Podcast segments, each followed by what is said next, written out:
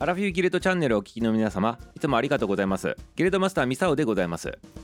お利口になる漫談のお時間でございますよ。今日はね国連についてのお話ししたいなと思っております。国連でございますよ。はい真面目な話でございますよ今日はね。はい国連ということで国際連合のことでございます。ということでね国際連合の話をねレッツゴーでございます。ありがとうございます。はいでねなぜね今日この話するのかって言ったら今日がね国連デーだからでございますね。でねこの国連デーっていうのは国際連合デーっていうことでございますよ。縮めて国連デーって言うとるだけの話でございましてね。でねこれはねいつ決まったのかって言ったら1948年昭和23年にね決まっとるんでございますね。でこれが国際連合によって決められた日というふうになっておりますね。だから国連デーなんでございます。この名前の通りね国連デーっていうことでございますから国際連合にまつわっとるわけでございますからね。日本だけのね記念日ではなくてね全世界でねこう実施されとるあの国際デーの一つということになっとるわけでございますね。はい。そしてねこれがねあの国連デーが制定される場での流れでございますけど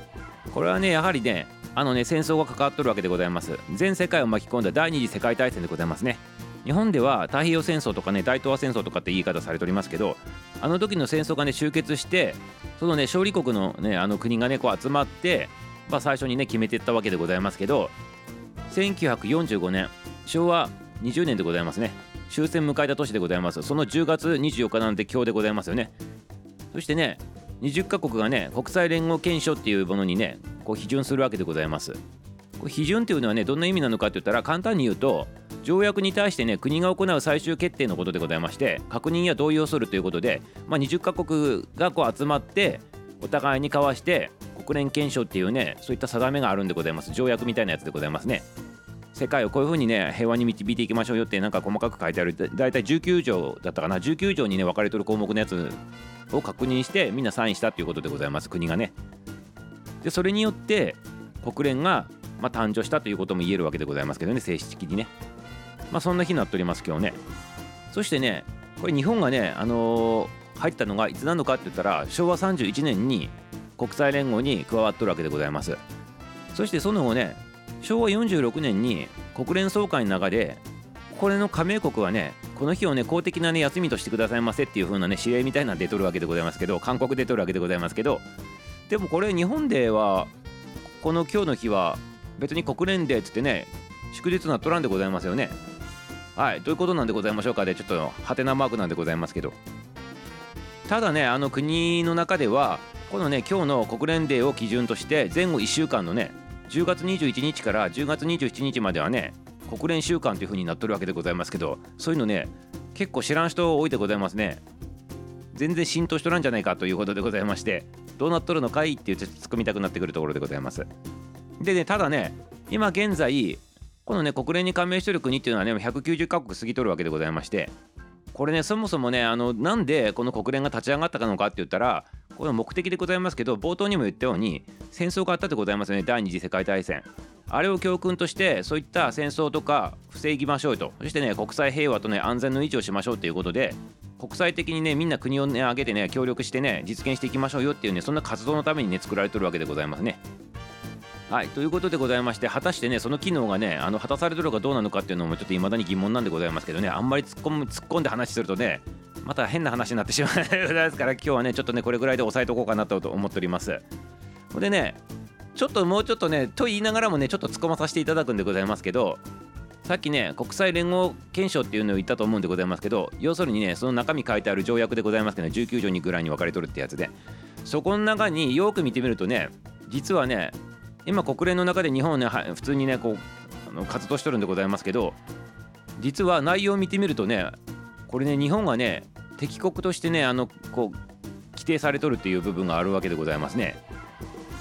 でこれねなんでそんな風になっとるのかって言ったらさっきも言ったようにもともとその第二次世界大戦で勝利した国たちが中心となって20カ国が集まってサインしたわけでございますのでその当時日本は、まあ、日本とドイツとイタリアとかはねあの敗戦国になるわけでございますけど要するにそのねあの憲章をサインした20カ国からするとね日本ドイツイタリアっていうのは敵国なわけでございましてこういうふうにね綴られてるわけでございます。文中の中でございます。条文のね中の話でございましてこんなふうにねまあ、簡単に書かれとるという感じでちょっとあの紹介させていただきたいなと思ってるんでございますけどこんな風でございます。連合国の敵国だった国が戦争による確定事項を破ったり侵略するような行動を起こしたりした場合は軍事的に制裁を加えることができる、まあ、こんな感じのね内容のことがね残っとるわけでございます。でつまりこれね何言っとるのかって言ったら連合国の敵国であった日本とドイツとイタリアなどがこれ戦争をねまたね起こそうとしたりしたらね国連の許可なくね日本を攻撃していいですよっていうねそういった内容らしいなんでございますね。はい。これねよく考えたらね怖いことでございますね。怖いことでございます。なんでかって言ったら例えば今あの日本は9条で、まあ、戦争しませんみたいなこと言っておりますよね。ほんで武力持ちませんみたいなこと言っております。軍隊持ちませんか。軍隊持ちませんみたいなこと言っておりますけどただ自衛に関する最低限のこの武力っていうか戦力っていうかね自衛隊というものがあるでございますよねこれはあくまでも戦争に使うわけではなく自国を守るためだけに使うものというふうにされとるんでございますけどただね他の国がなんか攻めてきた時に日本がその武力を行使した時にこれ国連のその定義からしてまた武力使ったじゃないかみたいな形のね解釈された時には攻撃されてもおかしくないということになるわけでございますね。もうこれ解釈の問題になるでございますからねこういったねなんかこういう一大事とかねこう重要な天気の時とかっていうのはねもう解釈とかいろいろ変わっていくでございますからね都合よくね。ということで結局ねこれね日本何かあった時にねどういうふうな決定されてねどういうふうな流れになるかっていうのはねもうね他の国たちもね握っとるということでつまり これなんて、まあ、ちょっと突っ込んだ話になるでございますけど国連のやっぱり親玉って言ったらおかしいでございますけどやっぱ中心になっとるのは米国産でございますからねやっぱその意思決定にはね他の国っていうのは多分今ね一番強い国でございますからアメリカさんね。そういう風なね流れになっていくんじゃないかなっていうふうに思っておりますね。だからやはり日本という国はねアメリカと一緒にね手をつないでね友達のように行かないといけないというねそういったね図式も見えてくるかどうかということでございましてあるとかないとかって話でございますけどあ皆様ちょっとスルーして聞いてくださいませ。半分スルーして聞いてくださいませね。もうこれ以上ねあの喋るとあのやばいでございます。なんかね消されたら嫌でございますからもうこれで終わりたいなと思っておりますけどはいそんな感じでございます。そしてねもしねあの国連のあの今ちょっと話したでございますけどいまだにね敵国としてねあの規定されとるっていう内容ちょっと話したでございますけどもしねなんか改定されとって違うっていうことだったらねすいませんってことでねあらかじめねの訂正とお詫びをさせていただきます。あとはね細かいことね皆さんでね興味あったら調べていただいたらよろしいかなと思っておりますね。あとねちなみにでございますけど今ね国連国連って言っておりますね。この国連っていうのはあの名前が出てくる時に、ね、国際連盟っていうのと国際連合っていうの出てくると思うんでございますよ。で今日今話してきたのは国際連合の話でございますね。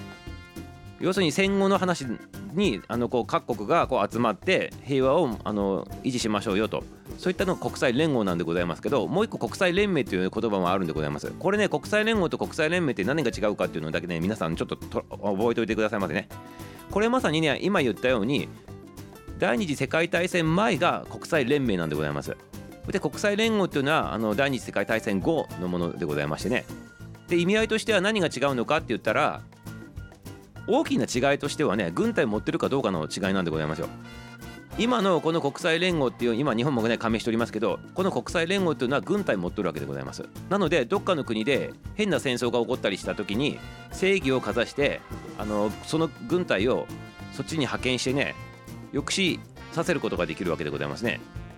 つまりその国連自体が軍隊を持っとるだけで抑止力になっとるというねそんな図式になっとるわけでございます。それでねこれね国際連盟っていうのはあの大戦前の話でございますよ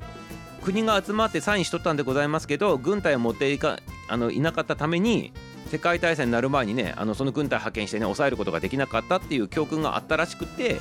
戦後に国際連合をやってその軍隊持ちましょうっていう話になったってことでございますね。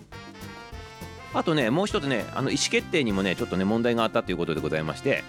第二次世界大戦前の国際連盟の場合は何かをあの決める時には全部のその参加している国がね一致しないとね物事がね決まらなかったということでございまして時間がねかかっとったらしいでございますね意思決定にね。でねそこでねやっぱりねどこどこの国がねあの戦争を起こしとるぞとあの言った時に潰しに行こうぜみたいなのだった時に一国でもね反対した時に潰せなかったっていうねそれが教訓だったらしいでございますね。要するに日本とかドイツとかねあのイタリアさんとかがねこうこうやった時とかでございますけどねまあ遡ればねあの例えば東洋だけの話すると日本がねあのちょっと中国の方にね満州の方にどうのこうのってなった時とかにねこれはちょっとおかしい動きしとるんじゃないかみたいな話になったりとかあとドイツでヒトラーさんがねベルリンオリンピックぐらいの時からちょっとね怪しい動きしとるって言った時にもし国その国際的な形で軍隊持ってれば潰しに行けたっていうねそんな理論なんでございます。でもね一国でも反対で取ったら潰せなか潰せないからっていうことでそれはダメだっていうことで戦後にあの対戦を招かないようにっていうために軍隊持っとるっていうことでございますよね。何回も言っておりますけど。ほいでね今ねどういう風になっとるのかって言ったら今の国際連合でございますけど常任理事国の5カ国と非常任理事国の4カ国以上の、ね、賛成があればあの採択できるということでございましてつまり簡単に言ってしまえば9カ国のね賛成があれば他の国がねどんだけ反対しとってもねもうね遂行できるってことなんでございますよ。でさっきも言ったように国連には190カ国以上の、ね、国がもう参加してるわけでございますけど結局9カ国の賛成があれば採択できるわけでございますから皆さん想像できるでございますよね。でその国連の中で一番権力が強い国はどこなのかって言ったら先ほども言ったようにね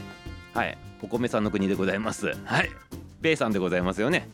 アメリカ産なんでございますね。ということで結局はそのその意思によってね決まってしまうっていうそんな図式図式もねちょっと見えてくるのかなっていうふうにも思っておりますけど。いやでもミサは別に何も言っておりませんよ。そういう図式なんですよって言っとるだけでございますからね。別に何も突っ込んどる話しとるわけではないでございますから皆様の解釈でよろしくでございます。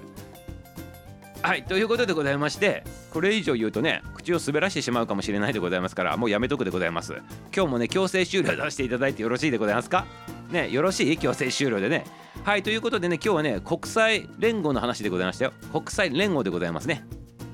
俗に言う国連でございます。はいということでね今日はね国連のねあのー、お話をね聞いてね興味ある方はねぜひぜひねあの調べてみてくださいませ。世界の図式っていうものはちょっとぐらいずつねちょっと見えてくる感じがするかなというふうに面白い話でございますのでよろしくでございます。はい。もう強制終了でございます。ありがとうございます。明日もまた楽しみにしとってくださいませ。終わり